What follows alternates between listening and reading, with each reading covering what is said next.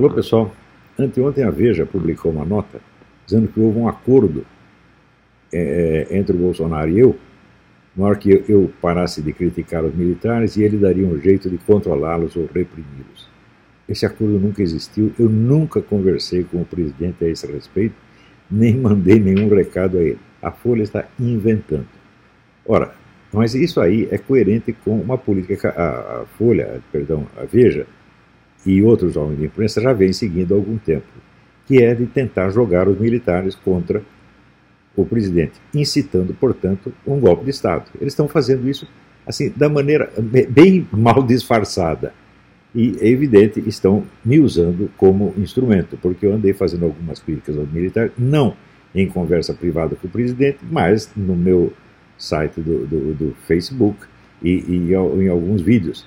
E a crítica não era às Forças Armadas, era dois ou três militares, especialmente o general Mourão e o general Santos Cruz, que já foi retirado do governo. Só critiquei esses dois, não critiquei mais ninguém. Inclusive inventaram aquela história ridícula de fazer um desagravo ao general Vilas Boas, do qual eu não havia falado nada, nada, nada. Inventaram, foi tudo uma encenação, um teatro grotesco, uma coisa criminosa mesmo.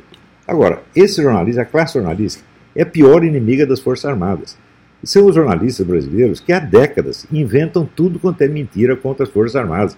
Acusam, difamam, caluniam o tempo todo, cospem na cara dos militares, apoiaram aquela porcaria da Comissão da Verdade, que era só mentira, e agora querem badalar, bajular os militares, defendendo-os contra o perigoso Olavo de Carvalho, e contra o perigoso Jair Bolsonaro.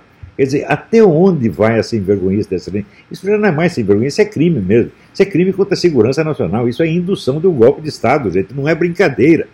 Ora, também, vamos dizer o seguinte: o pessoal diz que eu sou guru do Bolsonaro, viu dando conselho, do conselho para o Bolsonaro. Nunca fiz isso, mas vou fazer um agora, agora vou dar um conselho. No começo da, da, da gestão dele, eu escrevi, não falei com ele pessoalmente, mas escrevi no Facebook, que quando o sujeito é eleito presidente, a primeira coisa que ele tem que se preocupar é assegurar que ele tem o poder. Resolver os problemas da nação é a segunda etapa. Ele fez o contrário, quer resolver